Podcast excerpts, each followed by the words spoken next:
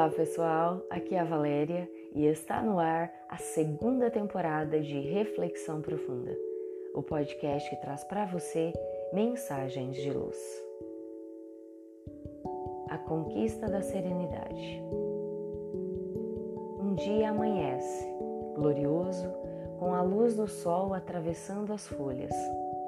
Silêncio que é quebrado pelo som dos passarinhos que acordam murmúrios de regatos que cantam, perfume de relva molhada pelo orvalho da noite. Será isso serenidade? A natureza oferece ao homem a oportunidade do silêncio externo, o exemplo da calma. Mas sozinha, ela, a natureza, será capaz de trazer a paz interna? Muita gente diz assim: Vou sair da cidade a fim de descansar. Quero esquecer barulho, poluição, trânsito. Essa é uma paz artificial.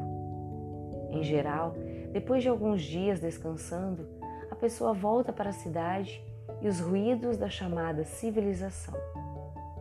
E ainda exclama ao chegar: Que bom é voltar para o conforto da cidade. E nas semanas seguintes, enfrenta novamente os engarrafamentos de trânsito, o som constante das buzinas, a fuligem, a comida engolida às pressas e o estresse do cotidiano estão de volta.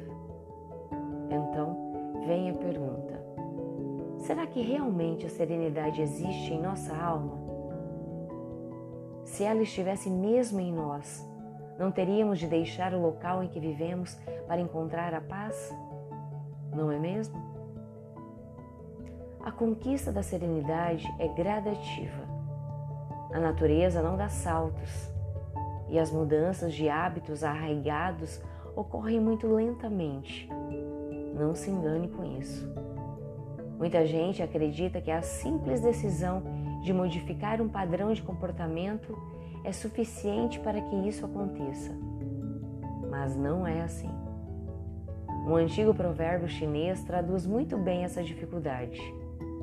Ele diz assim: Um hábito inicia como uma teia de aranha e depois se torna um cabo de aço. O mesmo acontece em nossa vida. E a conquista da serenidade não escapa a essa lógica de criar novos hábitos, de reeducar-se. Sim, pois tornar-se pacífico é um exercício de autoeducação. A pessoa educa-se constantemente. Treina a paciência, o silêncio da mente. É uma conquista diária, um processo que vai se instalando e se fortalecendo. E por onde começar? O melhor é iniciar pelo dia a dia, treinando com parentes, amigos, colegas de trabalho não se deixando perturbar pelas pequenas coisas do cotidiano. Das pequenas coisas que irritam, a pessoa passa a adquirir mais força para superar problemas mais graves, situações mais complexas.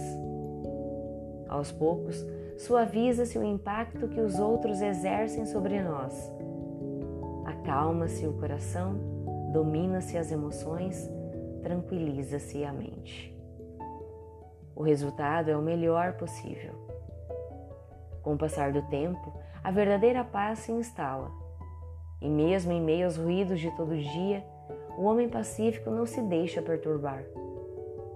É como um oásis em meio ao caos da vida moderna, um espelho de água em meio a tempestades. Esse homem, em qualquer lugar que esteja, traz a serenidade dentro de si. Experimente começar essa jornada hoje mesmo. Vai torná-lo muito mais feliz.